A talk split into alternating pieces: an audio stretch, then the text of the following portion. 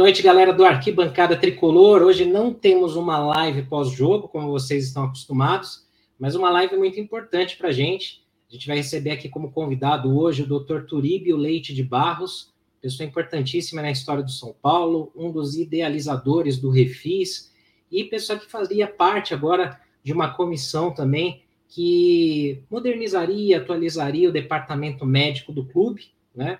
E a gente vai falar bastante sobre isso, a trajetória do Dr. Turíbio aqui no São Paulo e também sobre essa saída. E, claro, a gente vai falar tudo que não está funcionando tão bem, o que, que é justo cobrar, o que, que é injusto cobrar, é, muitas narrativas, muitas coisas acontecendo aí. Então a gente convida todos vocês aí a participarem, participarem do nosso chat aqui, mandando suas mensagens, na medida do possível a gente vai colocando na tela, né? Deixe o seu like, se inscreva no canal aí. Quanto mais likes vocês deixarem, mais esse vídeo vai alcançar outros São Paulinos e é muito importante para que todo mundo conheça muito aí da história do São Paulo, o que, que acontece em bastidores e tudo mais, beleza? Então, sem mais delongas, vou chamar aqui na tela o nosso convidado, Dr. Turíbio Leite. Muito obrigado por aceitar o nosso convite. Boa noite, tudo bem com o senhor? Boa noite, Ricardo. Tudo bem, felizmente. Grande abraço a você, a todos os São Paulinos aí desse, da arquibancada tricolor, que é realmente um, um acontecimento dentro das redes sociais aí. Eu acho que vocês estão de parabéns pelo alcance que vocês têm, principalmente pela seriedade que a gente vê nas suas manifestações aí. Um grande abraço a todos. Poxa, muito obrigado. Para nós é uma honra aqui, porque além do senhor ser uma referência no, no, no campo médico, né? Toda a sua trajetória, formação e tudo mais, especificamente na história do São Paulo, é, é, uma enciclopédia, porque o senhor chegou no São Paulo lá em 85, né, mais ou menos, e aí eu já vou pedir para o senhor comentar um pouquinho para a gente como é que foi essa chegada no São Paulo, como é que foi esse início de ligação com o clube. Pois não, é, eu sempre gosto de lembrar isso porque é uma história aí que sempre me, me deixou muito orgulhoso, é, principalmente pelo fato que eu sou São Paulino desde que nasci, né? Toda a minha família é São Paulina, então quando uh, eu tive essa oportunidade, para mim foi uma realização, né? E até gosto de dizer, por mim eu estaria lá até hoje, não teria saído, não. Mas a vida é assim. Né? É, eu, na verdade, cheguei, é, por incrível que pareça, antes de eu ser contratado, eu tive um período que eu dava aula na Faculdade de Medicina de Santo Amaro. Até o Marco Aurélio Cunha é, foi meu aluno lá. Ele estudava medicina lá. Eu dei aula de fisiologia para ele no curso médico de lá. E um, olha como é curioso, um dos professores também lá do curso de medicina da, da USEC é, era o Dr. José Douglas Dalora, que foi presidente do São Paulo, é um dos cardeais tricolores aí, é uma figura histórica do São Paulo. Está muito bem. Falei com ele outro dia para minha satisfação depois de tantos anos, né? E o Dalora dava aula lá e conversando com ele no intervalo de aula, tal, dentro da sala de professores, é, ele falou: Puxa, mas você está lá na faculdade é, de medicina? Porque eu já estava também como professor da Escola Paulista de Medicina, que eu me formei lá e fiquei já desde formado eu fiquei trabalhando, fui professor, fiz toda a carreira acadêmica lá. E também dava aula na medicina de Santo Amaro. Ele falou: Poxa, vocês estão trabalhando com exercício lá na medicina da Paulista, é, você precisa conhecer o pessoal do São Paulo. Curiosamente, quem naquela época estava no São Paulo era o Rubens Minelli como treinador e o João Paulo Medina como preparador físico.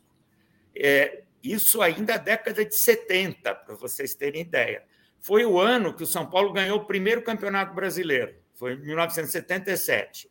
Nessa época que eu comecei a ter contato informalmente com um trabalho até voluntário também, desde 77 até 85, eu fiquei ajudando o Medina, o Minelli, o Bebeto, que veio depois com o Cilinho, né?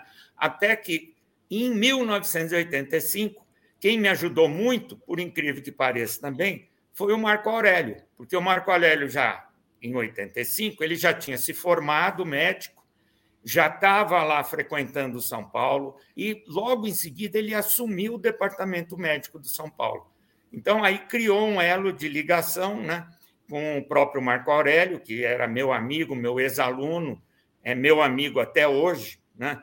E é, aí acabou dando certo de eu ser contratado. Então fiquei de 77 a 85 trabalhando voluntariamente lá. Em 85 eu fui contratado e aí começou uma história que durou até 2010 e eu vivenciei essa época áurea do São Paulo, né? Eu gosto de repetir sempre isso, porque acho que é um direito que eu tenho. Eu sou o único profissional que ganhou as três Libertadores e os três Mundiais. Não tem nenhum jogador, não tem nenhum é, dirigente, não tem nenhum é, membro de comissão técnica. O único tri Libertadores e Mundial dentro do São Paulo sou eu. Isso me deixa aí para sempre com um orgulho muito grande.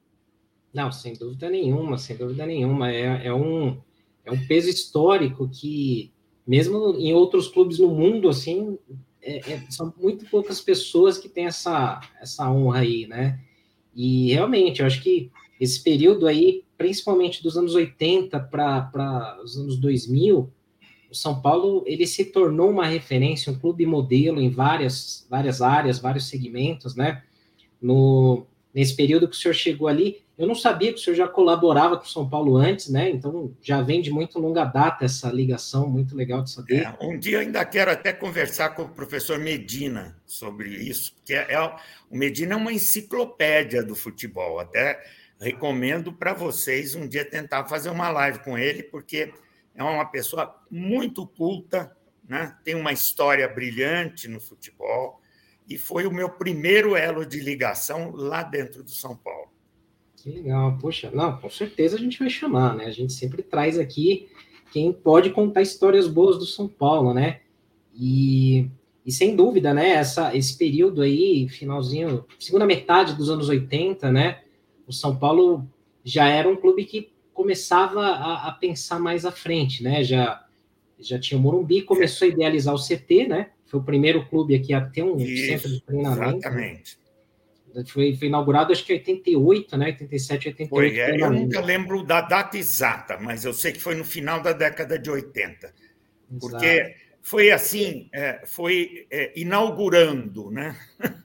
É. Começou a ter treino lá no campo, só sem muita estrutura, e foi sendo usado até que depois, definitivamente, todo o futebol profissional se transferiu para lá.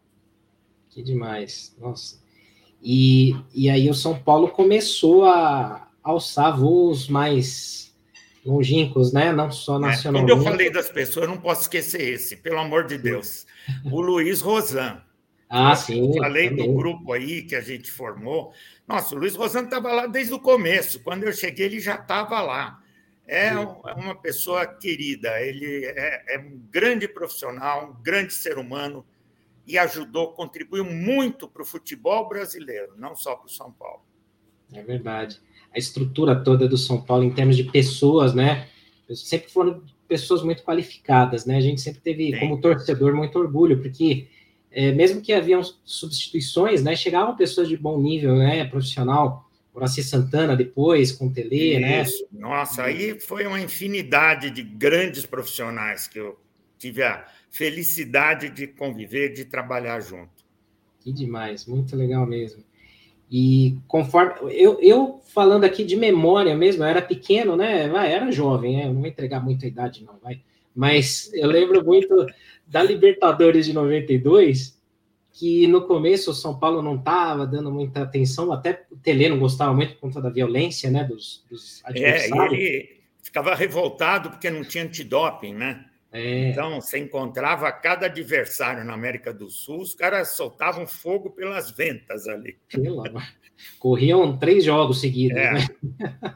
Mas uma coisa que me chamou muito a atenção, e acho que foi a primeira vez que eu comecei a ouvir falar do departamento médico ou de fisiologia foi quando São Paulo caiu naquele grupo com os bolivianos, que São Paulo ia ter que jogar na altitude.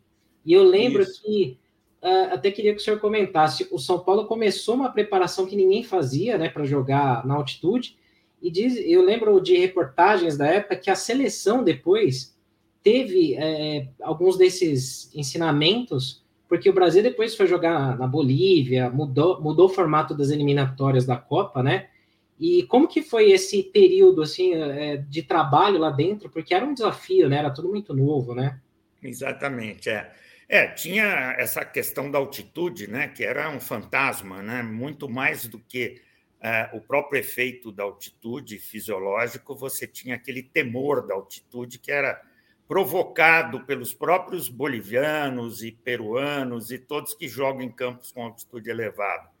E a gente fez aquela avaliação para avaliar o, o, efeito da altitude atleta por atleta. Então, nós fizemos teste lá no laboratório nosso no Refis, ah, durante o qual o, atleta corria numa esteira, fazia um teste físico, como a gente estava acostumado a fazer na esteira, só que aí a gente comparava o ar é, ambiente com o ar com hipóxia. Nós montamos um dispositivo que ele respirava o ar da altitude. Né? Era um negócio, eu posso dizer, revolucionário até. Tanto é que a gente ganhou um prêmio no Congresso de Medicina Esportiva quando nós apresentamos esse trabalho.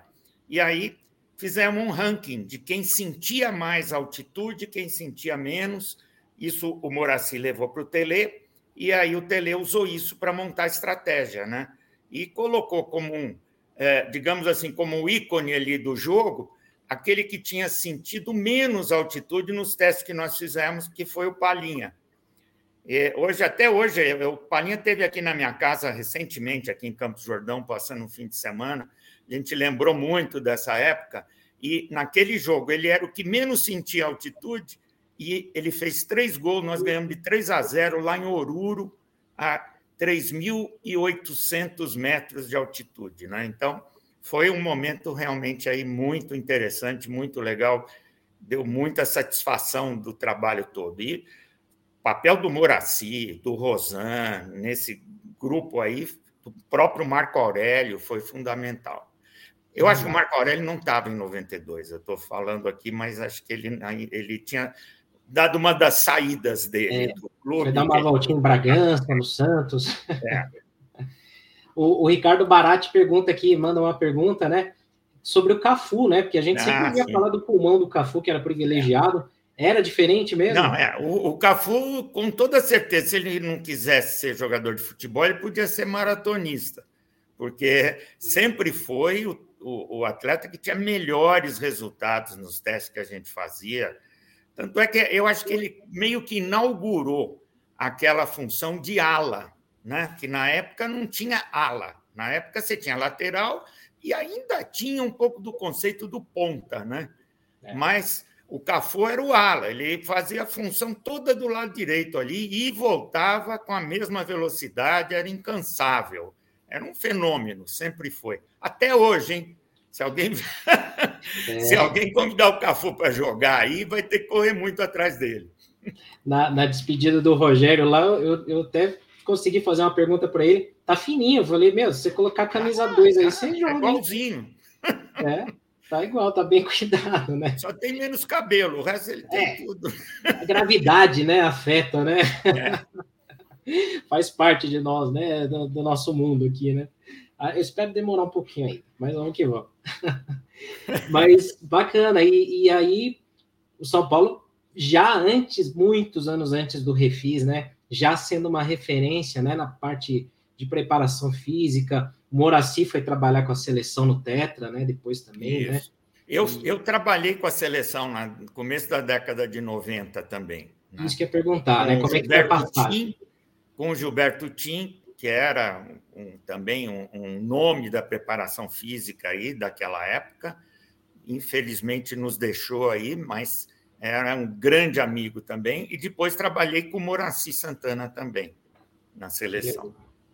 Nossa, era, eram realmente referências, né? A gente sempre. Eu, eu brinco que na era pré-internet, a minha, a minha internet era a revista Placar, né? Então, eu sempre lia muito sobre todos isso. Nós. Todos nós, né? E a gente lia é. muito sobre isso, preparação e tal. E aí, assim, depois da era Tele, né, o São Paulo teve desafios, né, porque aí coincidiu também na mesma época o Morumbi demandar muitos recursos para reformas Isso. e tal. E o São Paulo entrou num período ali de vacas magras que mal a gente sabia, né? A gente não ia imaginar que ia ser depois, né? Mas pós 95 sofri bastante, mas ainda o São Paulo beliscava um paulista, um Rio São Paulo, e surgiam jogadores grandes, né? França, é, o Belete fez um bom papel no São Paulo, né? Vários outros que surgiram.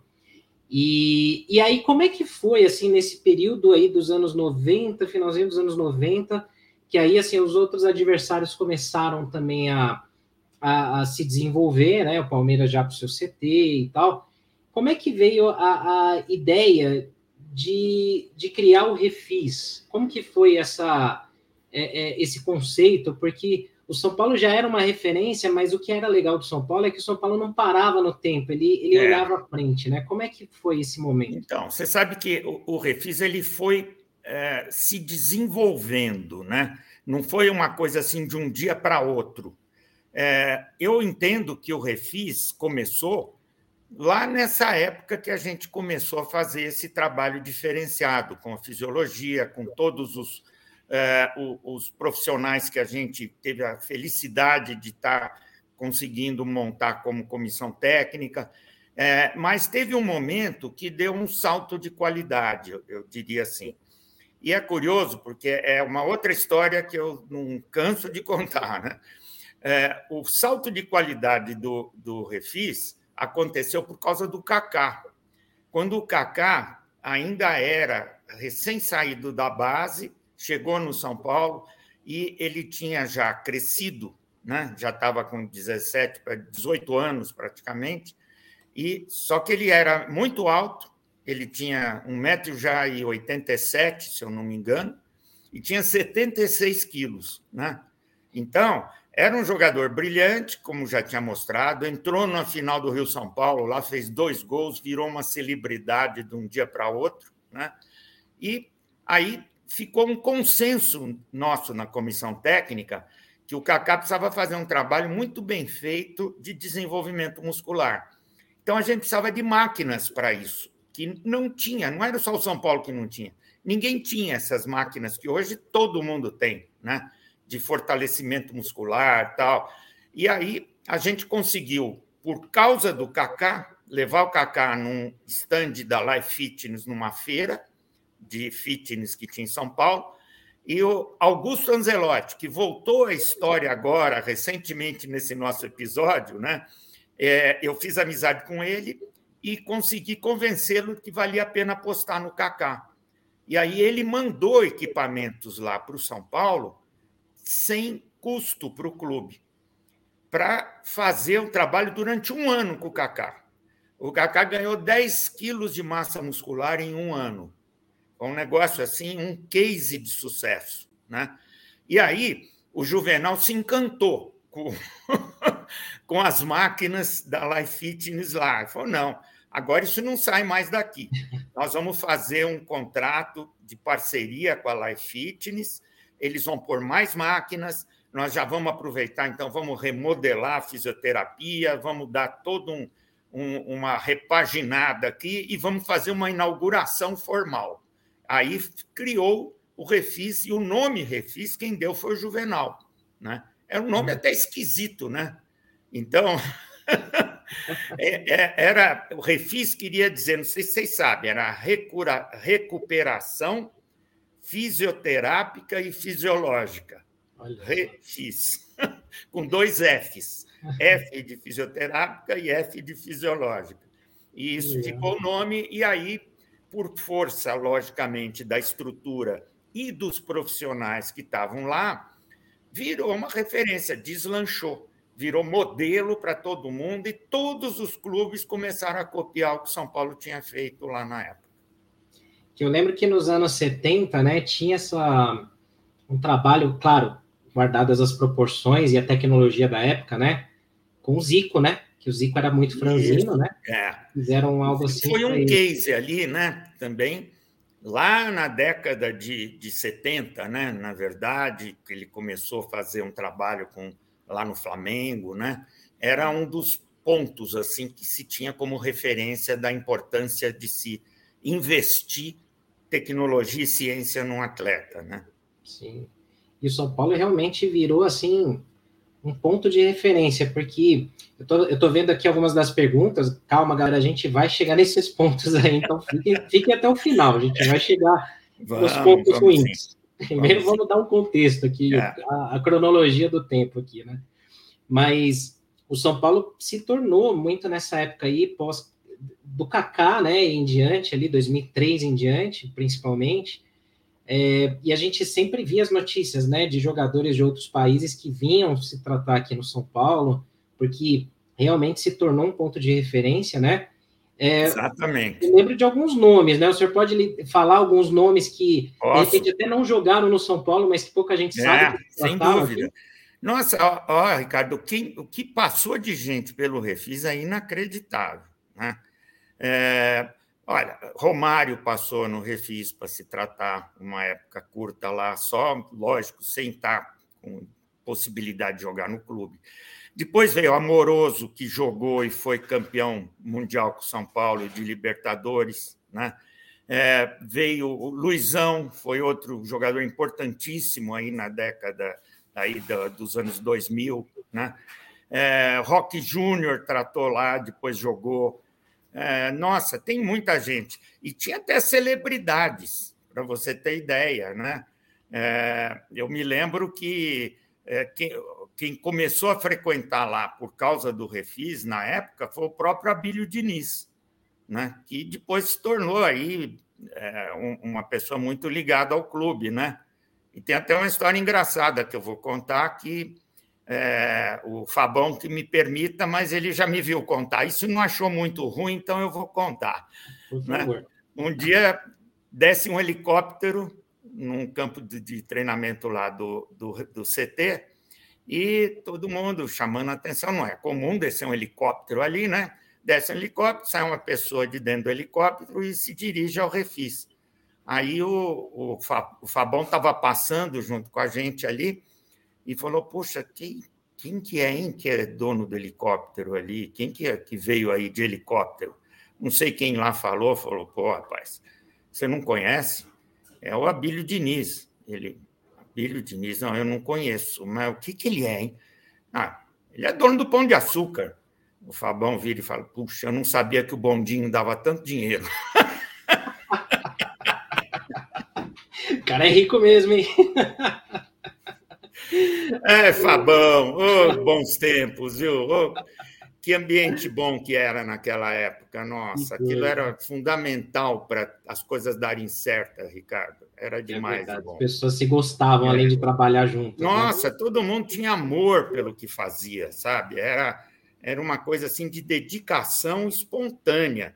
Claro, todo mundo era profissional, mas ali todo mundo se doava por amor ao clube, não era só pelo interesse profissional e pela projeção que o clube proporciona, né?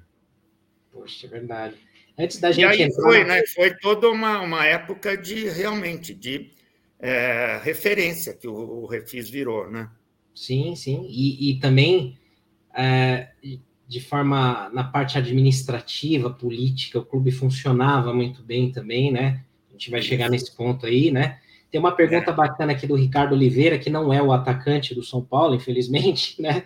Mas está aqui com a gente. Ele levanta um ponto, né? Por que, que esse trabalho de, de fortalecimento, né, que foi feito com o Kaká, é, ele não é tão.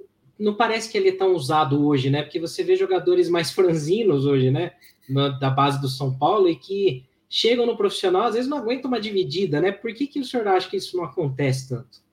Olha, eu, eu costumo atualmente né, fazer, é, usar como razão para respostas a perguntas como essa e com várias outras similares aí, não só em relação à formação, mas em relação também a tratamento, tempo de recuperação de lesão e tudo mais, é, eu, eu diria o seguinte: é, é muito fácil hoje em dia né, as pessoas culparem o departamento médico, é, digamos assim, atribuindo culpa a profissionais. Né? Ah, precisa mudar, não funciona, esse não é bom, aquele é péssimo, isso não sei o quê.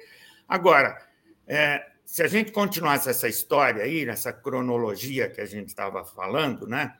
É, eu saí de lá em 2010, quando o modelo do, do Refis era esse ainda que a gente estava comentando aqui. Já estava, digamos assim, com um pouco mais de dificuldade, porque já havia problemas políticos no clube que não existiram em anos anteriores. Né? Eu diria que em 2010 a gente já estava com problemas maiores do ponto de vista político no clube. Né?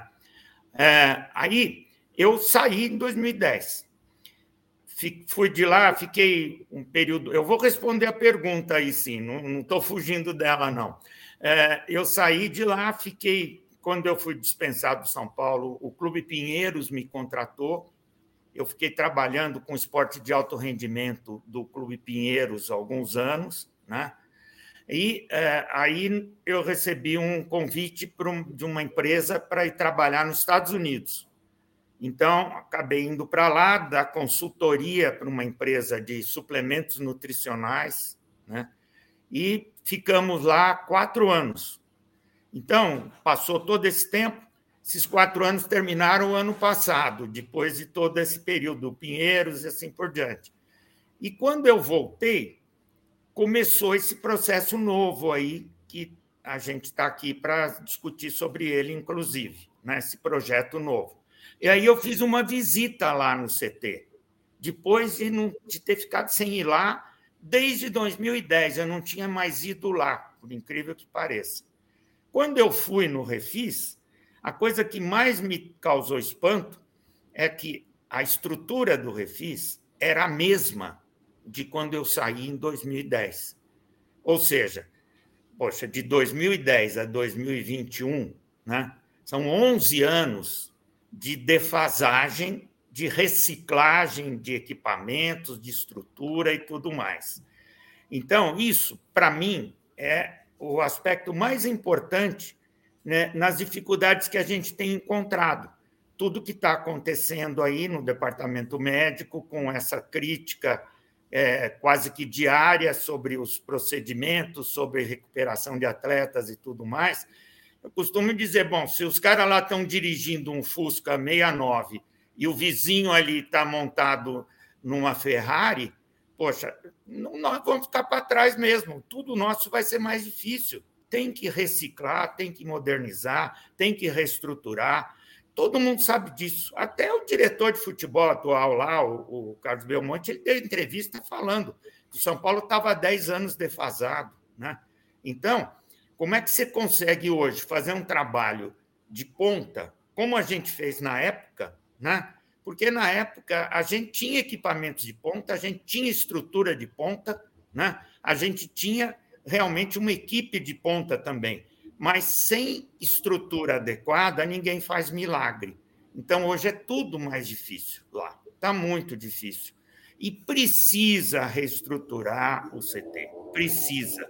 E também Cotia, né? não é só lá a Barra Funda. Cotia é lindo, maravilhoso, mas já não é atualizado nessa nossa área aí há muito tempo. Né? Então, os garotos podiam também chegar de lá já uma condição melhor. E é a mesma coisa, tem profissionais excelentes lá, mas a estrutura já está defasada. Então, hoje, eu não esqueci o nome do, do nosso amigo torcedor aí que fez a pergunta, né? Aqui foi o Ricardo é, Oliveira.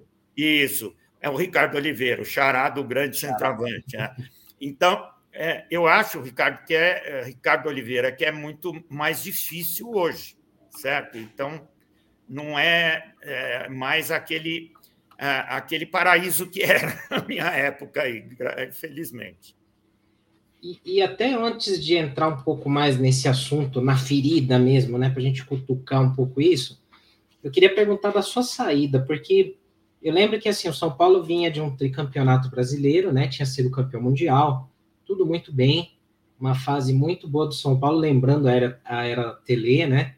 Isso. E depois do tri brasileiro, a gente teve ali um, uma perda dolorosa do brasileiro de 2009, por N fatores ali e tal, né? E começou muito coincidir com uma questão onde a política do São Paulo estava muito efervescente. É, a gente aqui no Arquibancada, a gente nasceu em 2008 aqui, né?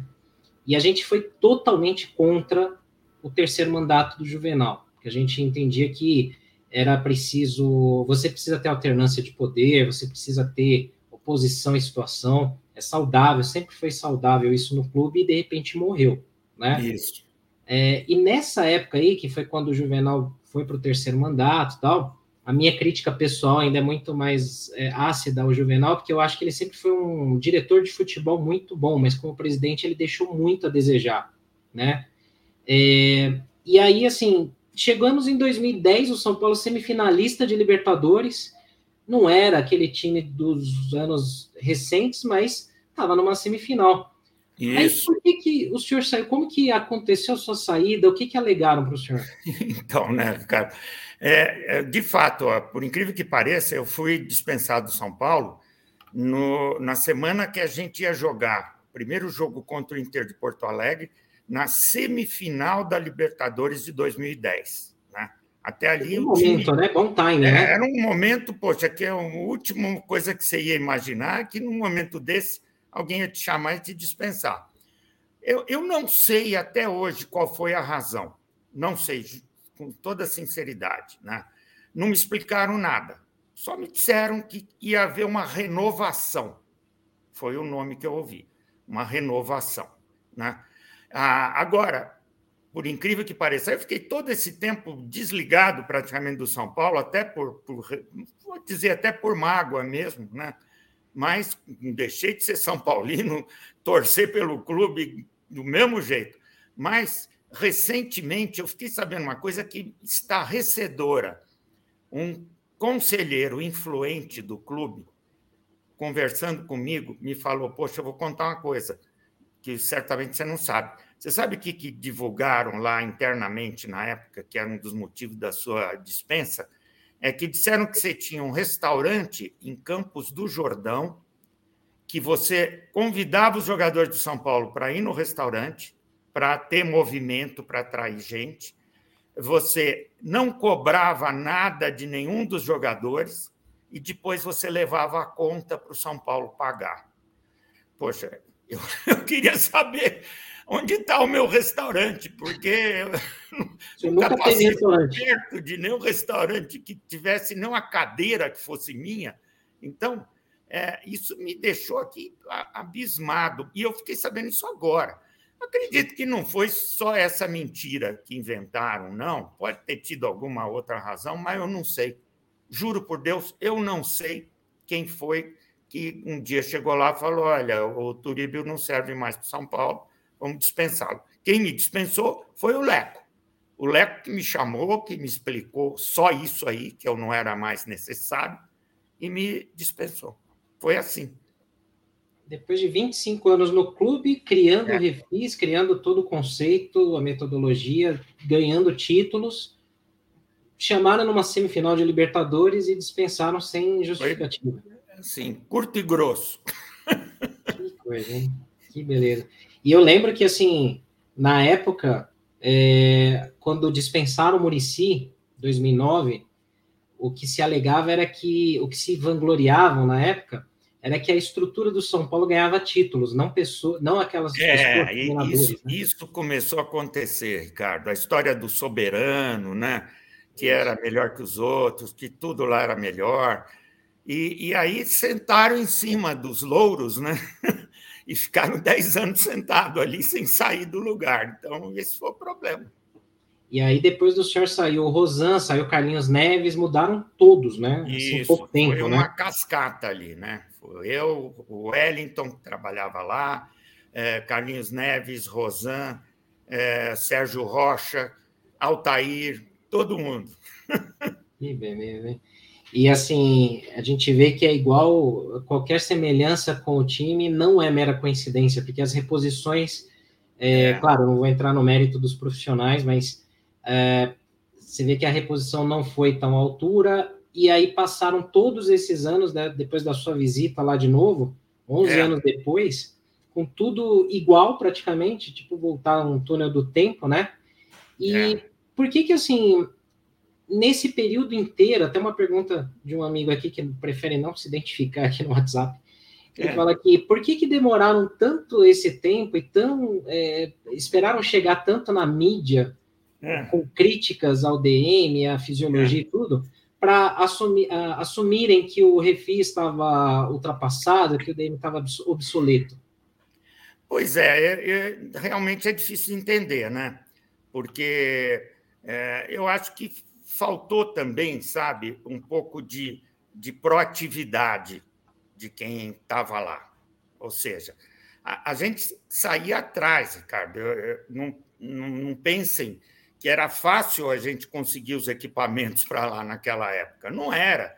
Poxa, o Rosan batalhava, eu batalhava, é, o Moraci batalhou muito no começo conosco também. Agora, quando alguém chega, talvez, num lugar e fica com a ideia de que não, aqui está tudo pronto, eu não vou precisar fazer mais nada, e senta ali, se acomoda, né? eu acho que também teve isso. Né? Vou culpar ninguém, não tenho nenhuma razão para culpar ninguém, nem vou fazer isso, mas eu acho que aconteceu, né? faltou proatividade, faltou ir buscar recursos. Eu, na época, eu já contei isso também outras vezes, o São Paulo me patrocinava para eu ir todo ano para os Estados Unidos é, no congresso da, do Colégio Americano de Medicina Esportiva. Então, eu fazia o congresso, apresentava trabalho lá que a gente levava aqui do Brasil, é, assistia ao congresso e ia na feira de equipamentos que tinha no congresso, no, na qual eram lançados os recursos tecnológicos mais de ponta para tipos de uso focado em desempenho, recuperação, prevenção de lesões e tudo mais. E aí eu trazia com dinheiro que o São Paulo me dava em mãos, eu comprava equipamento lá e trazia comigo quando voltava para o Brasil, porque na feira eles têm esse recurso, não é uma coisa que você comprar da empresa. Eles levam para os estandes e o que está no estande eles fazem qualquer negócio, porque para eles é melhor comercializar lá do que voltar para a fábrica. Então, isso todo ano vinha coisa nova. Né? E, claro, eles não me chamavam para ir no Congresso, falar, vem cá, está aqui o dinheiro. Eu pedia, eu falava, insistia, falava, vai ser importante para o clube. E aí não tinha dificuldade nenhuma. Todo ano eu ia lá. Então, você tem que correr atrás, você tem que buscar recursos. Até quando não tem recurso financeiro, você tem que ir atrás de outras formas, que é o que a gente tentou fazer agora. Sim. É, tenho até conhecidos que trabalharam no clube há pouco tempo que falam que, mesmo às vezes pagando do próprio bolso, existe uma guerra de egos, né? Ah, tem. E fala, isso. não, você não vai, não, eu não permito, eu não, não e, e, e, assim, cada vez mais, doutor, é, assim, falando bem abertamente, né? As, os palpiteiros, né, que negam ou que rejeitam, são pessoas que são completamente fora da, da, daquele assunto, que não, não conhecem aquele tema, né? Eu, por exemplo, minha, minha formação é na área de te, tecnologia, de TI. Eu não vou opinar na área médica e bloquear alguém porque eu vou falar que não é importante, né?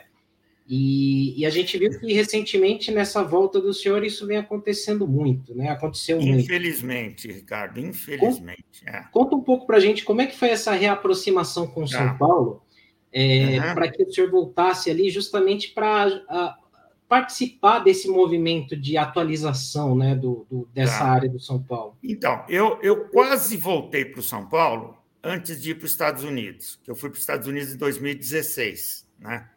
Antes, o Luiz Cunha, que foi diretor de futebol da base do São Paulo e assumiu em 2016 como diretor de futebol, ele me chamou, me convidou para conversar. Eu estava aqui no Brasil ainda, eu tinha acabado, estava saindo do Clube Pinheiros, e aí ele me convidou para um almoço e me convidou para voltar para o São Paulo.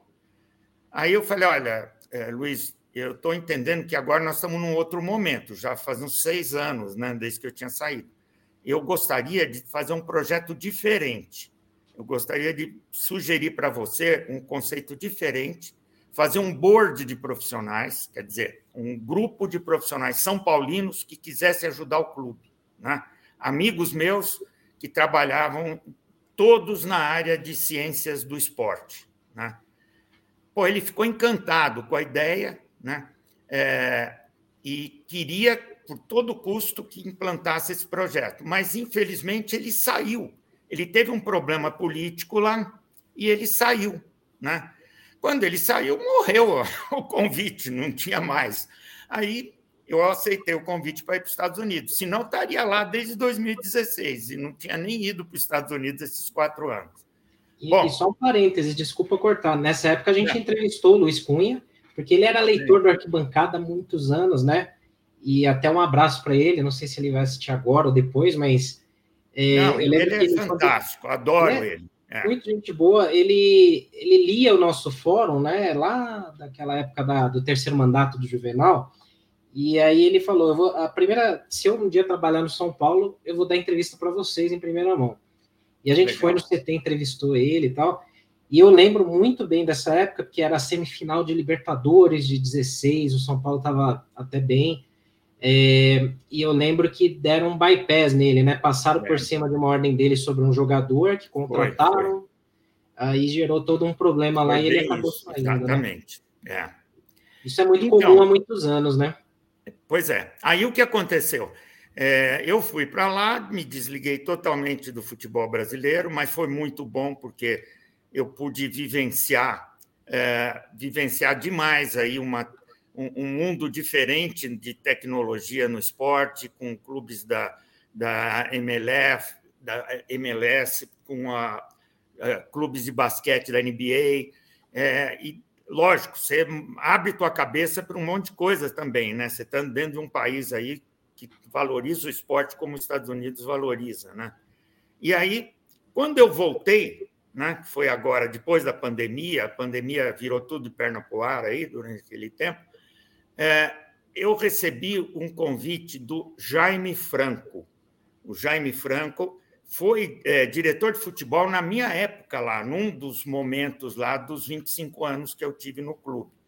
E era amigo meu, sempre foi amigo meu, né? E é, aí me chamou para conversar. É, eu fui conversar com ele, ele falando que estava num momento para se mexer, que o clube estava com muita dificuldade, já colocou de cara que não tinha dinheiro para investir no departamento médico nem nada, né? Aí eu resgatei esse projeto que eu tinha levado para o Luiz Cunha, que era do board de profissionais. Falei, pô, se a gente tiver um grupo de pessoas como a gente tem condição de montar, nós vamos chegar nas empresas e vamos falar: olha, é, o senhor tem um aparelho que a gente precisa no clube, mas não, o clube não pode comprar. Mas tem aqui ó, cinco, seis PHDs profissionais das mais diferentes áreas que vão endossar o uso do teu equipamento. E a gente promete isso. Se eu puser equipamento lá, nós vamos dar um, uma, um retorno para seu seu, a sua empresa, para o seu equipamento, com endosso de profissionais que são é, professores da USP, professores da Escola Paulista de Medicina, que inclusive com o Cacá. O Cacá era membro do conselho nosso. Por quê? Você tinha é, seis PHDs em ciência e tecnologia, em medicina, e tinha um PHD em futebol, que era o último melhor jogador do mundo que o Brasil teve com uma enorme experiência, ele vivenciou tudo que um atleta vivencia: lesão, recuperação, desempenho, tudo. Então, era esse o grupo. Ah, lógico, de cara, aquilo foi aceito como uma ideia fantástica pelo clube. Tanto é que aí eles resolveram me fazer uma homenagem. Eu tinha sido mandado embora em 2010, com um pé aqui e outro lá, né? Mas aí, quando eu cheguei com esse projeto, não foi por isso. Eu sei que aí eh, tinha muita gente que gostava de mim e tudo mais. Aí teve uma, uma reunião do Conselho Deliberativo que eu fui homenageado. Né? O próprio Casares fez um discurso comovente, me deixou emocionado, porque foi realmente muito, muito receptivo, foi muito é, carinhoso até. Né? Falei, nossa, agora nós vamos fazer as coisas funcionarem. Muito bem. começamos a fazer porque foi oficializado esse conselho, que foi chamado de Conselho de Notáveis. Né? O presidente nos deu uma carta a cada um de nós, é, especificando o convite para ser membro do Conselho de Notáveis do São Paulo, né? dizendo literalmente na carta que nós estaríamos dando consultoria diretamente para a presidência do clube. Falei, ótimo, porque aí não tem intermediário nenhum, não tem ninguém no meio do caminho, né? pois é, aí sou eu falando lá no, na reunião do conselho, aí, nessa tal reunião, né? E aí, é, o que, que aconteceu? É, a gente começou a trabalhar, começamos a ir atrás do quê? Da necessidade maior que o clube tinha, que era equipamento para o refis, basicamente. E fizemos isso que eu estava comentando nas empresas, fazendo essa abordagem, né? Fazendo é, assim um, um, compromisso de estar tá usando o equipamento, dando é, contrapartida de marketing, sem retorno financeiro, sem, digamos assim, investimento financeiro do clube. Conseguimos uma porção de coisa, depois até eu especifico o que foi, mas isso foi bastante divulgado aí também. Né? E é, um dos, uma das empresas, nós contatamos quatro empresas, três cederam equipamentos só por contrapartida de marketing. Uma delas é, era uma empresa que vendia muito equipamento e eles e além disso é, era uma empresa europeia. As decisões não eram tomadas aqui no Brasil, eram tomadas pelo CEO lá na Europa. Aí a gerente foi muito franca com a gente e foi assim de uma de uma sensibilidade incrível. Ela falou: Olha, eu sei que o São Paulo não vai poder pagar. Era um milhão em equipamentos. Um milhão. É, mas nós vamos fazer o seguinte: quem sabe acreditamos que daqui a um ano o clube possa ter recurso. Até porque eu tenho certeza que aqueles equipamentos iam proporcionar coisas até para o próprio refis, patrocínios e tudo mais, porque você ia ter visibilidade de novo. Né? E aí a proposta era: esse um milhão seria o custo dos equipamentos se fosse comprado hoje, por exemplo. Só que eles fariam desconto de 30% nesse preço, congelavam esse preço por um ano, o São Paulo receberia os equipamentos imediatamente, ficava usando por um ano né? com a manutenção dos equipamentos por conta da empresa. Um ano depois, o São Paulo teria que comprá-los, mas ia pagar o preço de um ano atrás com 30% de desconto. E aí, os equipamentos, um ano depois, já seriam trocados por novos, modelos novos dos mesmos equipamentos. Poxa, isso era uma coisa que eu não vi nunca nenhuma empresa fazer, nem para clube de futebol. Então, é, e, por incrível que pareça, esse contrato foi é, detonado pela, pelo São Paulo, dizendo que era péssimo para o clube, que era um absurdo. E aí, umas coisas que a gente não entende até agora, como é que foram falar, dizendo que o preço era superfaturado ou acima do mercado, não era superfaturado o termo, era acima do mercado. Quando fala isso, já joga uma desconfiança que, por exemplo, que eu ou alguém do nosso grupo estivesse ganhando alguma coisa. Pô, aí já é uma coisa diferente, já passa a ser um negócio ofensivo. Né? A gente trabalhando de graça lá, né? E, e, ainda ouvir uma insinuação dessa. Né? Isso acontecia em é. reuniões é. do conselho, exatamente como que era é, é, rebatido esse tipo de proposta? Então, aí, Ricardo e amigos são paulinos, o que aconteceu foi o seguinte: no começo, a gente tinha contato direto com o presidente do clube. Num determinado momento, um dos elementos do meu grupo, do grupo que eu levei, tá? que era um pediatra, que eu tinha toda a intenção de que ele trabalhasse em Cotia, repetindo, todos iam trabalhar voluntariamente de graça. Esse pediatra, que é o Fernando Fernandes, iria trabalhar lá em Cotia, mas ele se empolgou com a possibilidade de fazer contato com o clube, que ele é São Paulino doente, como todos nós, né? E ele encontrou um amigo lá, dentro do clube, que é assessor do presidente Casares, que é o Dorival Decussot. Né? O Fernando Fernandes é amigo de anos do Dorival Decussot. Tinha sido, inclusive, é, companheiro aí de época da Faculdade de Medicina, onde eu também é, não só me formei, mas fui professor durante é, 35 anos. Né? E eles se juntaram ali, foi criado um órgão que tem o nome, está lá até hoje, de Divisão de Excelência Médica, DEM. Né? Eles me convidaram, inclusive, para fazer parte do DEM. No início, eu fui parte também, entendendo que era um braço administrativo ali que poderia até ser muito útil. Mas aí eles criaram um regimento que submetia o nosso conselho de notáveis com sete PHDs ao DEM. Tudo que você fosse fazer não era mais contato com o presidente, era com o DEM. E o DEM é que iria julgar as coisas que a gente propusesse a fazer. Quando isso surgiu, eu falei, não, aí está esquisito isso, né? Porque, vejam bem, nós estamos falando de área de ciências do esporte, ciências médicas, área de saúde. Né? O DEM tinha nove integrantes, dos quais tinham conselheiros do clube, três, tinham é, membros da estrutura administrativa do clube, mais três, né? e eu, o Fernando e o Dorival.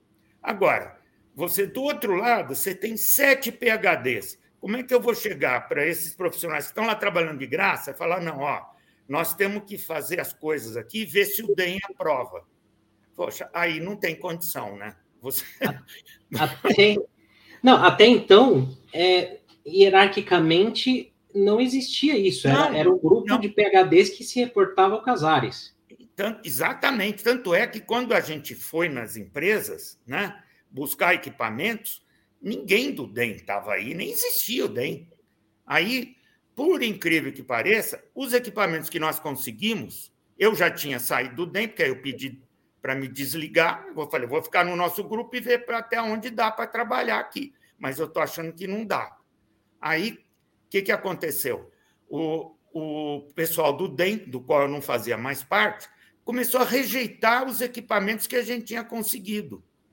Câmara hiperbárica foi rejeitada porque disseram que não tinha benefício. O Corinthians tem, o Flamengo tem, o Palmeiras tem, o Cuiabá tem, o Red Bull Bragantino tem, o Hulk tem uma em casa, o Cristiano Ronaldo tem em casa. Então, poxa, como é que um. Eu fico sabendo quem foi a voz predominante ali, porque será que foi o, um conselheiro? Será que foi o advogado que falou que a Câmara Hiperbárica não serve? Ou foram os dois lá, né, que estavam ali por cima? E aí o Fernando, que foi levado para lá por mim, foi designado gestor de saúde do clube. Está lá como gestor de saúde. Me decepcionou, eu diria mais que me decepcionou, me traiu, porque eu que levei ele lá, certo? Ele nunca tinha trabalhado em futebol na vida dele, né? E virou gestor de saúde do clube. Tem também o um aspecto que eles disseram que eu queria um cargo lá, né? Isso foi alegado também que eu, quando eu soube que eu não ia ser contratado, que eu não quis fazer mais nada, é mentira isso. Eu queria um cargo, queria, claro. É, aliás, eu não queria nem ter saído de lá, queria ter continuado lá desde 2010. Eu tinha convicção que eu podia ajudar, mas eu percebi que tinham entraves para eu ser contratado pelo São Paulo, né? principalmente porque eu tenho um filho que é médico que trabalha lá. Sim. Então, alegaram que era regimento do clube, que eu não poderia ser contratado se o meu filho trabalha lá também. Bom, tá cheio de casos assim lá no clube, mas vamos deixar para lá, né? Eu entendi, falei, não tem problema, eu trabalho voluntariamente, eu quero ajudar, eu não vou poder fazer tempo integral aqui, mas eu tenho interesse em ajudar o clube. Eu acho que isso vai ser bom para o clube, vai ser bom para mim também, né? Então, não tinha mais isso. Eu já entendi que não tinha nenhuma forma de eu ser contratado. Mas essa, esse boicote que começou a acontecer, infelizmente inviabilizou todo o projeto. Ficou por isso mesmo. E, infelizmente, a, os mentores disso aí foram o Fernando Fernandes e o Dorival de Cussot. E, e, assim, é, a gente depois foi ouvindo essas alegações, né? Conflito de interesse por conta do seu filho trabalhar lá. É, esse fato que o senhor falou também, de ah, mas ele queria um cargo, então agora, pelo ego dele, ele resolveu sair e tal. Mas não. muita gente saiu, né? Esse não, tanto é, é que eu vou até falar, é importante eu lembrar desse, desse ponto. Quando surgiu essa dificuldade, o DEM ficando no meio do caminho entre a gente e o clube, né? É, eu fui conversar sozinho com o presidente. Eu tive uma reunião de uma hora e pouco, só eu e ele na sala dele. A gente falou sobre muita coisa. Eu sempre tive um relacionamento muito bom com ele. Eu sei que ele me respeita e eu o respeito. Né? É, a gente teve uma conversa muito agradável. Tanto é que ele publicou isso em rede social, me agradeceu, eu agradeci, foi ótimo. Né? E ele me falou nessa reunião: eu entendi qual é a dificuldade aí agora, porque eu falei, eu, é, esse conselho nosso vai sair, desse jeito não dá. Ele falou: não, eu vou dar um jeito, me dá um tempo que eu vou arranjar uma interlocução com vocês, diretamente comigo. Aguarda que eu vou resolver isso. Nunca mais me falou nada. Então, o que, que aconteceu? Não saía do lugar, nós fizemos reuniões nossas do conselho aí com sete PHDs, fizemos ata com propostas de trabalho lá em Cotia, lá no centro de treinamento da Barra Funda, tudo de graça para o clube. Está né? Tá em ata, essa ata faz parte da documentação que eu juntei na minha resposta à interpelação judicial aí. Né? E, é, infelizmente, não saiu do lugar, ficou por isso mesmo. Isso que eu ia aí, comentar. O todo é, acabou renunciando. Todos os sete PHDs renunciaram, não existe mais o Conselho de Notáveis aí. Né? É, não, logicamente, né, até uma atitude correta, né, depois de tantos boicotes, tantas, tantos bloqueios, né, mas o que mais, assim, deixou a gente aqui, que está do lado de fora, né, acompanhando, deixou a gente surpreso, é que depois é, é, o clube, o senhor, o senhor tinha feito uma postagem, né, explicando a sua saída e tudo, e o clube acionou a justiça para uma interpelação né, jurídica para que o senhor pudesse se explicar, isso. né? Como é que isso. foi isso? É, eu, na verdade, é, eu era todo dia assediado por jornalistas, por pessoal nas redes sociais. Tinha gente até que, que meio agressiva comigo. Pô, você prometeu que ia pôr coisa lá, não, não fez nada. Cadê o projeto aí que ia reformular o refis e tal? Claro, você você vai falar, tinha coisa que você não podia falar, né? Não dava para, não podia explicar exatamente o que aconteceu, né? É, um jornalista, que foi um jornalista até da Jovem Pan, não foi o Vanderlei Nogueira, porque esse é amigo do coração, né? amigo meu até hoje, foi um outro jornalista da Jovem Pan que me ligou e eu respondi com áudio para ele é, no, no, WhatsApp. Né? Mandei um áudio. É, no, no áudio eu falava o seguinte: ele perguntava por que, que não deu certo, por que, que não, não aconteceu nada, por que, que vocês não levaram nada para lá. Eu respondi: olha, tem problemas aí que é, eu não posso falar. Né? E eu gostaria até que a imprensa investigasse. Foi isso que eu falei. O áudio é esse, todo mundo sabe, está aí para quem quisesse ouvir, acha. Né? E o São Paulo entendeu que isso era uma, uma manifestação minha que punha em xeque a idoneidade das pessoas do clube ou, a, ou que levantava dúvidas sobre a honestidade das pessoas do clube, não sei o quê, e me encaminhou uma interpelação judicial, né? que, para quem não sabe, é, é uma, não é um processo, é uma carta que você recebe que vem do fórum, né? do fórum criminal, tá? É, para você, pedindo que você se explique. Explique-se o que você falou judicialmente. Né? Até é, na meu entendimento, foi uma atitude errada, porque é, ele podia, é, ele podia, eles, eles podiam ter me chamado lá internamente. Pô, o que, que é isso que você falou aí? Por que, que você falou isso?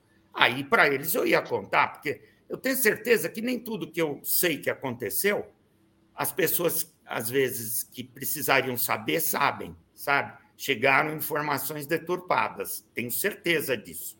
Então, eu explicaria, e não precisava nada judicial.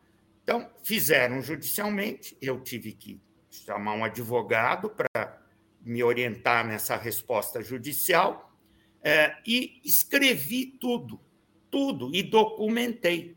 Documentei tudo isso que eu estou contando para vocês aí, é, eu tenho documentado em conversas de WhatsApp, que eu, logicamente, fiz constar dos autos aí dessa resposta, tenho áudios de telefonemas, tenho é, é, e-mails, tudo está lá. Foi um documento com 12 páginas, para vocês terem uma ideia. Né? Todo documentado com as comprovações do que eu estou falando aqui. Porque é, eu não quero prejudicar ninguém, muito menos o São Paulo, pô, é o clube do meu coração, eu nunca iria ter qualquer iniciativa a perguntar. Agora, eu tive que me defender. E para me defender, eu tinha que contar o que aconteceu.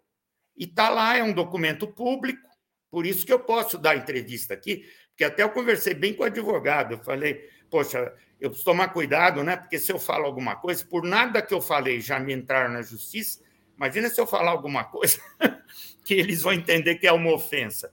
Ele falou: não, tudo que você escreveu e que a gente respondeu na justiça, você pode falar, porque isso agora é público. Eles que pediram para ser assim. Então, foi isso. E, e assim, é, não fazendo aqui o advogado do diabo, mas uma coisa que eu tenho que perguntar. O senhor acha que, diante de todo esse cenário, né, que existe aí claramente uma, uma briga de egos, de vaidades internas. Ai, é, é, é esse o ponto. Você matou em cima, é isso aí. Está é, muito nítido assim que algumas pessoas funcionam assim, né? Alguns anos lá, mas fica mais evidente, né? O senhor acha que é, todo para ficar só nesse exemplo, né, do, do, da atualização e modernização do DM, né, do São Paulo, o senhor acha que, assim, muito se dá porque, talvez, como opinião aqui, né, o Casares, ele é, ele é cercado de pessoas que não deveriam estar lá, ou como opinião, o senhor acha que, de repente, ele também poderia ou ele tem uma boa vontade de fazer alguma coisa, ele é bloqueado ou não? Ele também não, não se aprofunda muito? Porque, assim, eu vou, eu vou dar minha opinião aqui, é, como torcedor, como leigo total no assunto, né? Ouvindo e lendo tudo que a gente lê nos últimos anos e várias outras coisas, a impressão que dá é que, assim, é, tem muitas coisas que existem boas iniciativas dentro do clube. Não, vamos fazer, vamos acontecer, vamos criar, vamos reformular. Legal. Sem dúvida tem né? Tem pessoas competentes lá dentro, sim, não dá claro. para generalizar, claro, né? Claro. Mas essas pessoas que rejeitam, que boicotam, me parecem que elas têm um poder muitas vezes maior até que a do presidente, né? O senhor enxerga dessa forma também? Olha, é, eu, eu não posso entrar aí numa, numa ah, seara de é, emitir uma opinião que a pessoa atingida aí possa realmente se sentir ofendida. O que eu posso dizer do, do Casares é o seguinte: eu sempre tive muito bom relacionamento com ele. Eu vou até contar uma coisa que eu contei nessa reunião do conselho quando me homenagearam. Quando eles me dispensaram em 2010, ele estava lá. Ele era, acho que, diretor de marketing, se eu não me engano. Era da diretoria. É, ninguém do São Paulo me ligou depois que eu fui dispensado, nem para dizer, puxa, muito obrigado, até logo aí, espero que você volte, coisa desse tipo. Só teve uma pessoa que me ligou, o Casares, para vocês verem. Eu falei isso naquela reunião, isso é verdade. Né? Então, eu lamento demais esse problema ter acontecido e ter sido por intermédio, que é lógico, ele é o presidente do clube, né? ele que teria a caneta na mão para decidir o que ele achar que é melhor dentro desse âmbito. Né? É, ele é todo mundo sabe, ele é um São Paulino apaixonado, ele é, dá o sangue pelo São Paulo. Né? Agora, Claro que tem dificuldades políticas ali. Aí eu não vou poder entrar, né? Eu, lógico, eu conheço alguma coisa por várias razões, por várias informações que eu tenho, né? Mas eu acho que ele, ele é muito bem intencionado, isso ele é. Agora, as coisas darem certo ou não, como nesse episódio do qual eu protagonizei aí, né? É, já a coisa é complicada, que tem, tem muita gente, tem muita influência. Mas eu é, penso isso que eu falei para você dele.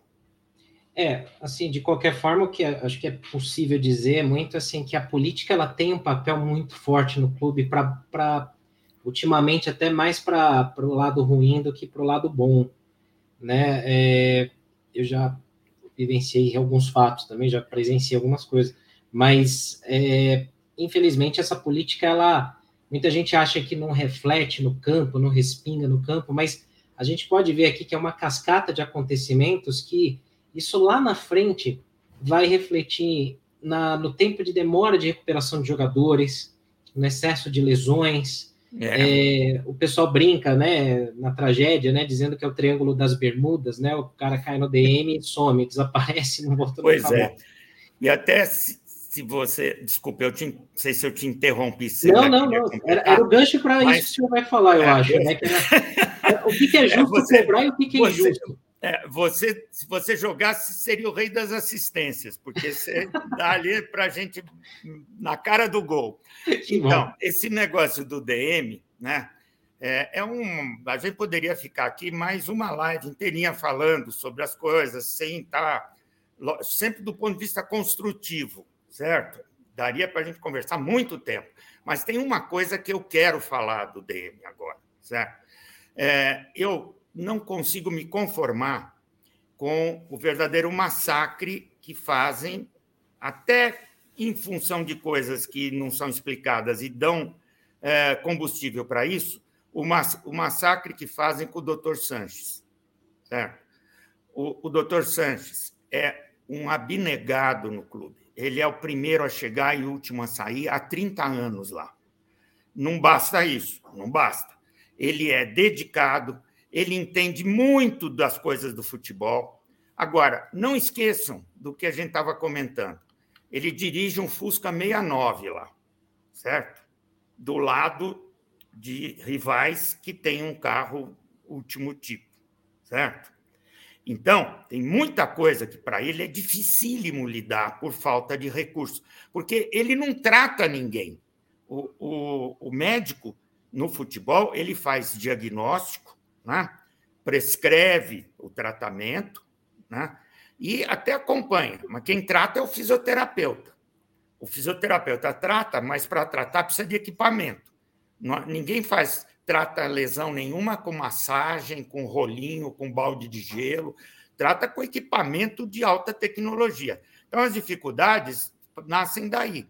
Agora, uma injustiça que cometeram com ele agora, que eu não vi ninguém defender, e eu vou defender agora, o que eu vou falar, eu acho que precisava ser dito. O caso do Jandrei, certo? Poxa, para quem ouve a notícia do jeito que ela veio, né? Fala, poxa, mas que médico. E, e, primeiro, não é só o Sanches, são dois médicos lá, é o Sanches e o Tadeu, né? São os dois. É, quem vê a notícia fala, pô, esses médicos aí estão numa incompetência tremenda. Como é que pode deixar um jogador com uma fratura, não ver uma fratura, por ele para treinar e só depois ver que ele tinha tido a fratura? Não foi essa história que veio? Ninguém saiu para falar nada. E vocês sabem qual foi a verdade dos fatos? O Sanches e o Tadeu levaram o Jandrei para fazer exames de imagem, né? não vou dizer o lugar, porque aí também é antiético, tá? Levaram o Jandrei para fazer imagem, levaram um lugar bom, muito bom, tá? É, e veio resultado dos exames de imagem. Não há fratura. Deram esse laudo para o Sanches e para o Tadeu. Claro, não tem fratura, então vamos tratar a dor, né? Fez todo o tratamento de fisioterapia de dor. Quando melhora a dor, vamos pôr ele para treinar. Pô, é assim que se faz. Se ele tivesse levado uma pancada, né? E realmente não tivesse fratura, trata a dor, acabou a dor, joga. Quando ele foi ser exigido pela primeira vez depois da pancada, com movimentos que, logicamente, solicitam o local da fratura, ele sentiu dor. Aí, para, peraí, sentiu dor, vamos fazer exame de novo, levar em outro lugar. Quando levar em outro lugar, veio o laudo de fratura de vértebra lombar. Agora, é, nenhum dos dois tem olho de raio-x, nem tem visão de tomografia para poder é, detectar uma coisa que o laudo tinha que ter apontado. Agora, o que me espanta é ninguém ter defendido o Sanches. Não é verdade? É Nessa hora eu até pergunto por que, que a, a divisão de excelência médica, né, que está lá, e pelo menos os médicos da divisão de excelência médica, né, não interviram nessa hora até para defender o clube, porque o clube também pagou um preço de incompetência nisso aí, não é verdade? Claro. O clube, pô, o clube não consegue ver uma fratura do jogador, podia ter sido até processado pela família do jogador. Sim, isso já aconteceu no Vasco recentemente, é. jogador entrando. Ha havido uma defesa do departamento médico lá, porque a, a realidade dos fatos é essa, né?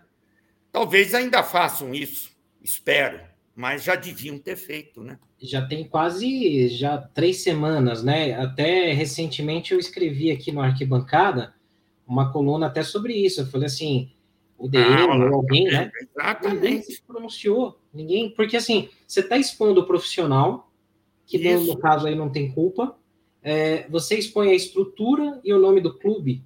É, se Deus o livre, acontecesse algo mais grave com o Jandrei nesse treinamento que ele foi liberado para participar, uma fratura numa. A gente está falando uma vértebra, né? Isso é, é. gravíssimo para um esporte de alto rendimento. Se acontecesse algo pior, imagina o, o, o, escândalo, a repercussão negativa que isso tem. Isso foi lá contra o Fluminense em 11 de julho a gente já está quase um mês depois, 4 de agosto, né? É, é. E ninguém veio a público, ainda mais um clube que adora soltar notas oficiais, que. Pois é, até, puxa, né? não custava nada fazer isso, mesmo porque, olha, vamos falar, é, erros de diagnóstico, de laudo, ocorrem. Isso é, é o que se chama na medicina aí de falso negativo, certo? É um falso negativo. É, o exame de imagem é, ele depende de interpretação visual, certo? É, e depende, às vezes, de artefatos da, do próprio equipamento. Então, é humano haver um, um, um, erro desse. Não foi o primeiro e nem vai ser o último. Acontece isso. O que está errado é não, é, não, de, é não deixar cair na cabeça de quem não errou. O Santos não errou, o Tadeu não errou e eles não, puder, não podiam ter sido culpados e massacrados pela opinião pública como foram. Não, é muito, é muito complexo, é muito complicado a gente ver como é, existem prioridades diferentes no clube hoje, né? É, algumas outras questões, às vezes, têm notas oficiais urgentes, né? É, eu lembro que até pouco tempo tivemos pessoas ligadas ao clube investigadas por Ministério Público que pois é. continuaram. Enfim. Acho que eticamente seria interessante afastar durante um período e voltasse depois que comprovasse inocência, o caso, mas é outro assunto. Mas, assim, essa exposição, e, e realmente, para a torcida, vira piada né? É. é, muita gente fala, ah, o departamento do São Paulo hoje é pior que o SUS, é pior que o hospital público lotado. É. E, e você está expondo a sua marca, os seus profissionais, é. né? E você é. sabe, eh, Ricardo, quem me contou essa história aí do laudo foi um repórter. Foi, foi através da imprensa que eu fiquei sabendo. Ele me pediu sigilo, não falar a respeito, tem suas razões, né? É, mas é porque muita gente sabe disso aí. Muita gente sabe. Agora, é, quem devia saber não sabe, né? Quem está criticando o coitado do médico que absolutamente não, não errou, né? E ficou como vilão da história, né? Mas é. foi alguém da imprensa que me contou isso. É, e há vários casos, né? O Marcelo Godoy até lembra aqui o zagueiro Valse, né? Que teve cirurgias importantes, né? Graves, lesões graves, tanto tempo, né? Que ele está aí se recuperando. Às vezes outros jogadores que têm lesões musculares que passam semanas, meses ali se condicionando e não voltam, né? Recentemente a gente tem aí o Alisson, né? Que desapareceu, é, né? Lembrem é... sempre do que eu comentei. O Fusca 69. Exato. Até aqui o Rodrigo manda, né? O verdadeiro Fusca 69, né? Você pode pôr o Lewis é... Hamilton dirigindo que não vai adiantar, né? Pois é, é esse o ponto. E o senhor vê saída, assim, é, até uma pergunta do Vitor Ferreira aqui, ele fala boa noite e tal.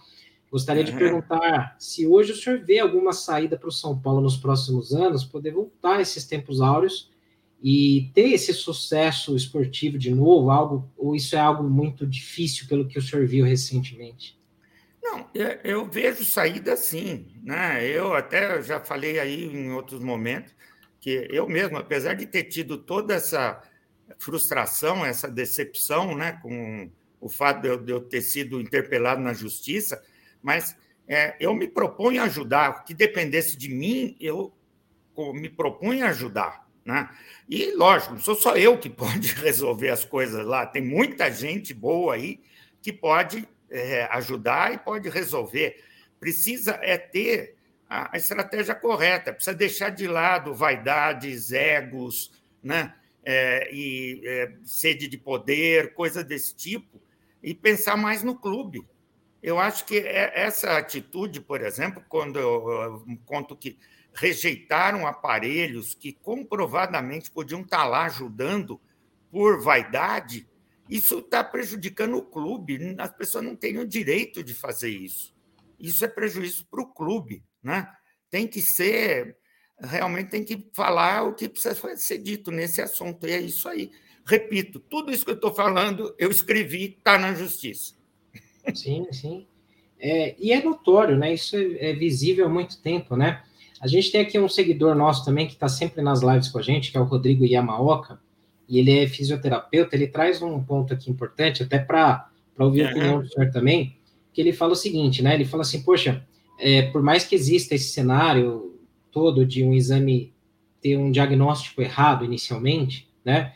É, é, é, é, é, de praxe na área médica você confiar num, num, num, diagnóstico, assim, não ter uma segunda visão e tal. Como que funciona isso em outros casos que o senhor vivenciou lá dentro e tal? Porque o que ele questiona aqui também faz sentido um pouco, porque a torcida pergunta isso, né? É, levaram alguns dias, é, o, o, Jandrei reclamou, pelo que se fala, né, de, de dores e tal, fez o tratamento, como é que como é que o senhor vê esse processo em outros momentos que o senhor é, participou? Eu, eu, não acompanhei o que aconteceu em termos do, do pós-trauma, né? dos dias subsequentes à, à lesão dele, é, da própria manifestação dele, até o, o, o, Rodrigo fala aí de anamnese e tal. Com certeza, isso foi acompanhado lá. Né? É, eu não posso comentar, porque eu não sei se ele manifestou alguma coisa que não foi valorizada ou não, certo? Mas é, o fato é o seguinte: num primeiro momento, o profissional vai confiar no laudo de um exame, né? Esse é o ponto de partida. Pode haver desconfiança, tanto é que houve, né? Agora, quanto tempo levou exatamente, eu não sei. Não sei quando foi feito exatamente o exame, se foi divulgada a fratura só depois.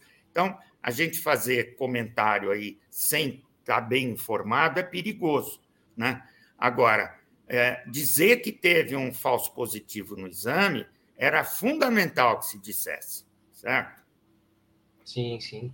É, a, a gente vê, é porque assim, o histórico recente ele deixa nós é. torcedores desconfiados e preocupados, né? Porque, é, como eu falei, às vezes lesões que parecem simples é, demoram muito tempo para o retorno do jogador.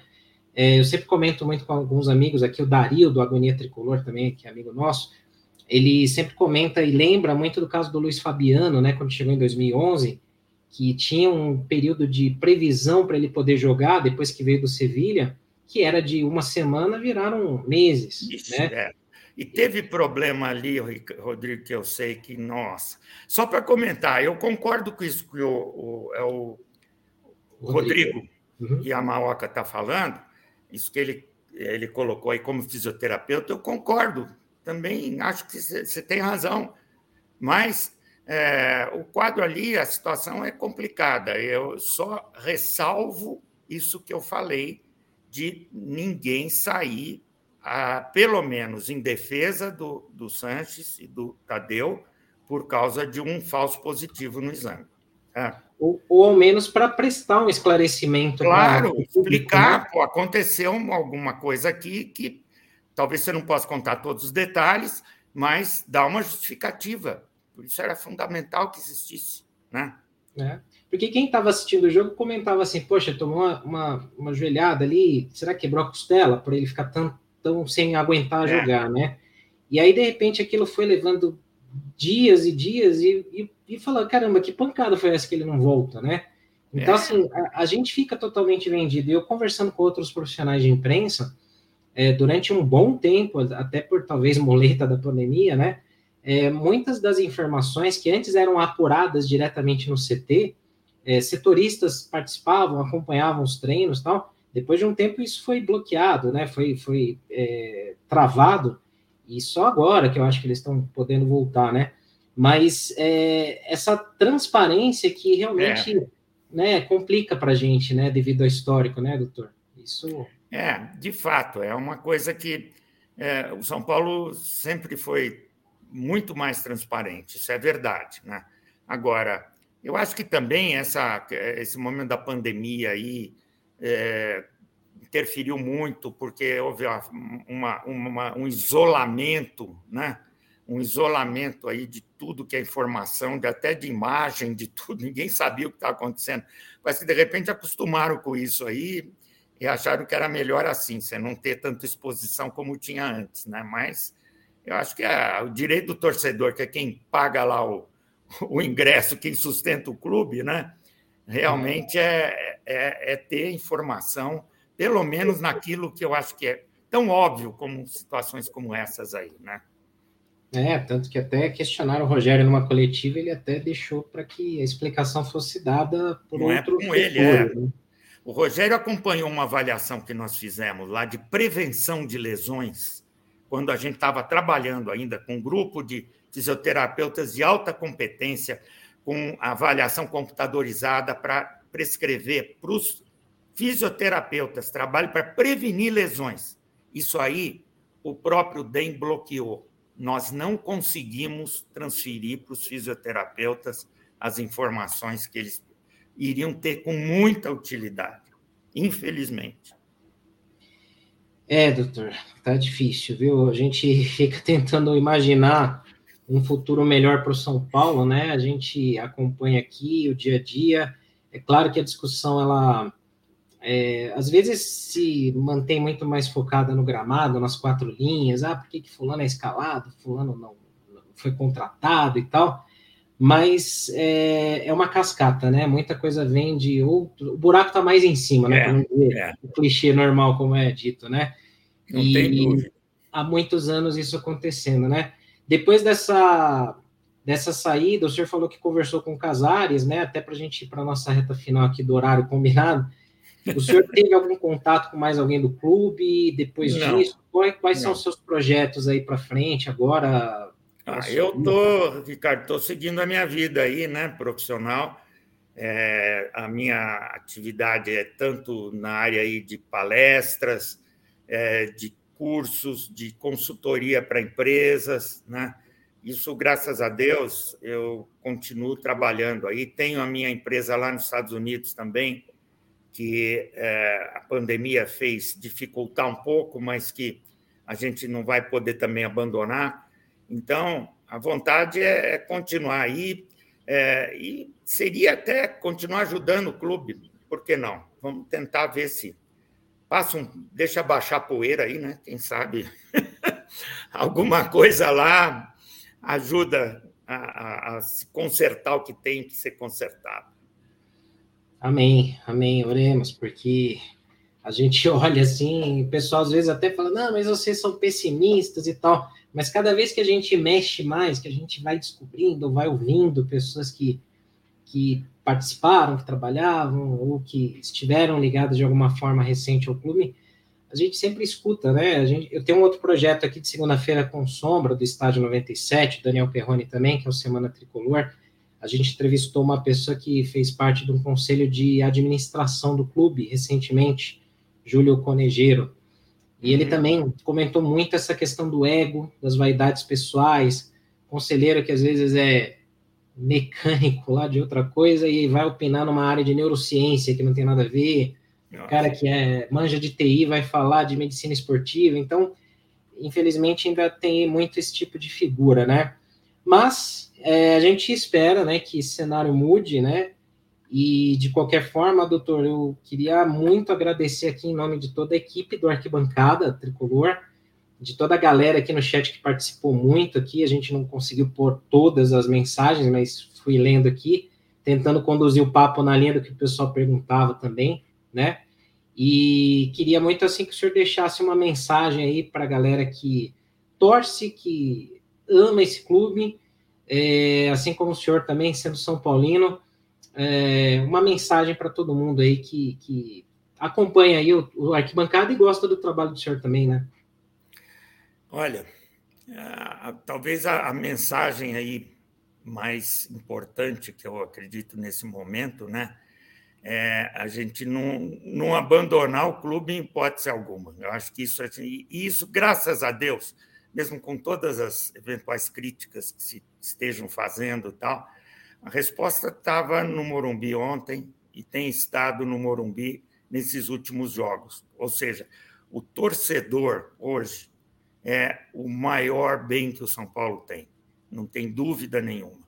Eu acho que eu não tenho nenhuma dúvida que se nós não tivéssemos essas 50 mil pessoas nesses últimos jogos, foram jogos difíceis, né?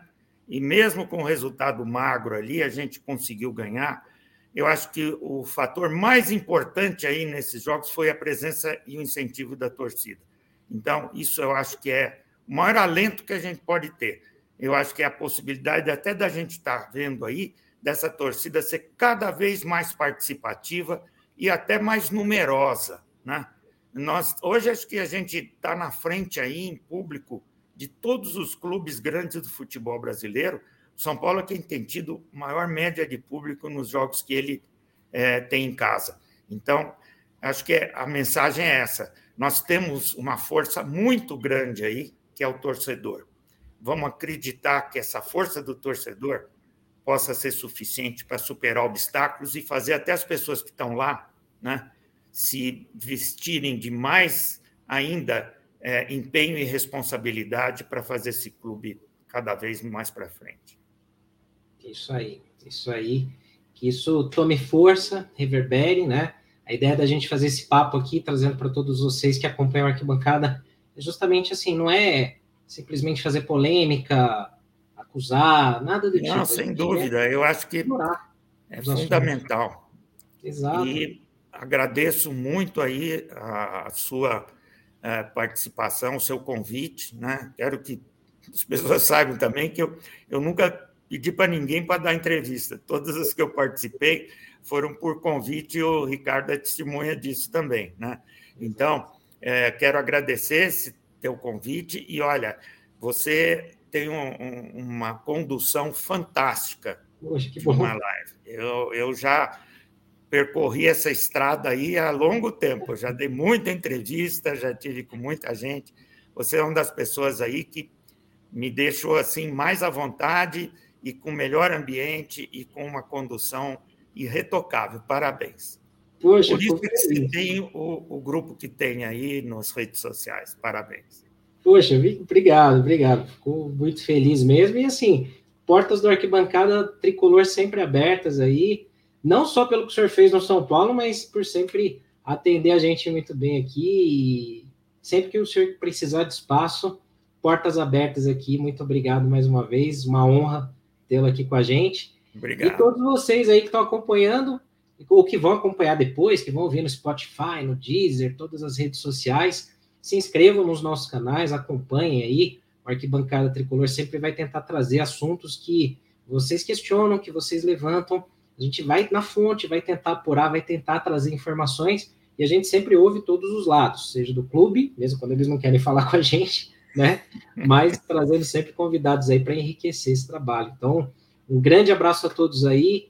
É, a gente volta sábado, São Paulo e Flamengo. Deixa um palpite aí, doutor Turíbio. São Paulo e Flamengo, Morumbi, sábado à noite, aquele horário de balada. O que, que o senhor acha que vai acontecer? Ai, ai, ai. Flamengo vai ser difícil, hein? Mas é, é, é que eu estou vendo aí que dificilmente o São Paulo vai conseguir ir com força total aí para esse jogo por causa das decisões da semana que vem, né? Então, eu, eu aposto aí até no empate. Eu acho que o empate para nós é um bom resultado. Você fica ali onde está na tabela, mas pelo menos não tem ameaça nenhuma e espera a decisão das Copas para depois fazer um deslanche maior. Eu acho que um a um seria um resultado aí. Eu espero que o São Paulo ganhe, mas sendo mais realista, acho que um a um. É isso aí, vamos para cima, vamos ganhar. E a gente volta aí com a live pós-jogo, então, depois de São Paulo e Flamengo tipo balada, que a gente vai varar a madrugada com uma live. Então, Legal. todos convidados aí. Então, muito obrigado para você que assistiu, deixou o like aí para gente, se inscreveu no canal, se tornou membro. E um grande abraço também pelas mensagens aqui que depois eu vou mandar para o doutor Turíbio aqui, todos que ah, deixaram. Um grande abraço para o senhor aqui no chat, viu, doutor? Obrigado, Ricardo. Valeu, um abraço para você aí, um abraço para todos os São Paulinos aí. Estamos junto com a torcida aí sempre. Obrigado. Isso aí, valeu, galera. Obrigado aí. A gente se vê então nos próximos conteúdos do Arquibancada Tricolor. Grande abraço, até mais. Até mais.